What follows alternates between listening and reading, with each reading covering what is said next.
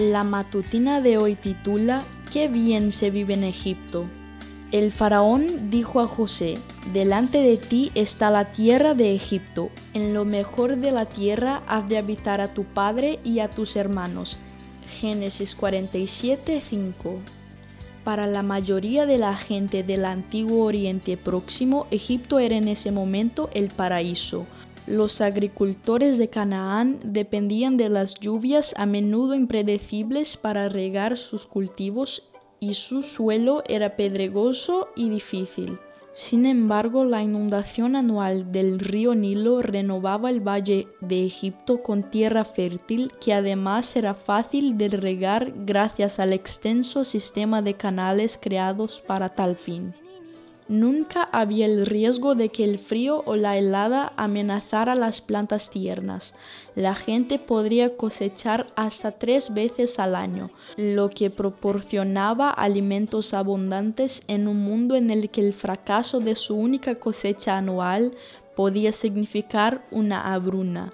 El Nilo estaba lleno de peces y los egipcios tenían grandes rebaños de ganado. Por eso, cuando el pueblo de Israel deambuló por el desierto después del éxodo, siguió anhelando los alimentos que habían dejado en Egipto. Toda esa abundancia ayudó a Egipto a desarrollar una civilización impresionante. Durante junio y septiembre, cuando las aguas del Nilo cubrían la tierra, el faraón empleaba a la gente en proyectos gigantescos de construcción. Equipos de trabajadores construyeron grandes palacios y templos, así como las famosas pirámides y tumbas de Egipto.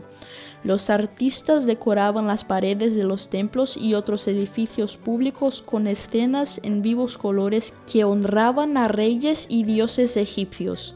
Algunas de las pirámides y complejos religiosos aún se mantienen en pie. Los egipcios eran expertos en tecnologías y eran buenos administradores y burócratas. Sus escribas registraron y conservaron maravillosas poesías e historias, y sus escultores y pintores produjeron obras de arte que aún hoy podemos admirar. Aunque Egipto estaba rodeado y protegido por grandes desiertos, en varias ocasiones fue invadido y conquistado. Una de esas ocasiones fue durante el tiempo de José.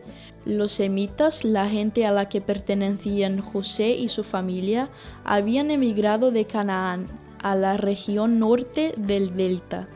Allí se multiplicaron lo suficiente como para que un grupo de ellos, conocido como Ixos, lograra tomar el control y gobernar la región.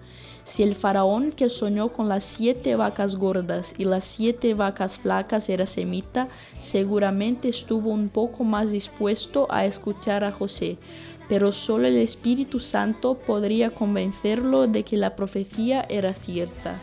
Esta fue la matutina de jóvenes para el día de hoy.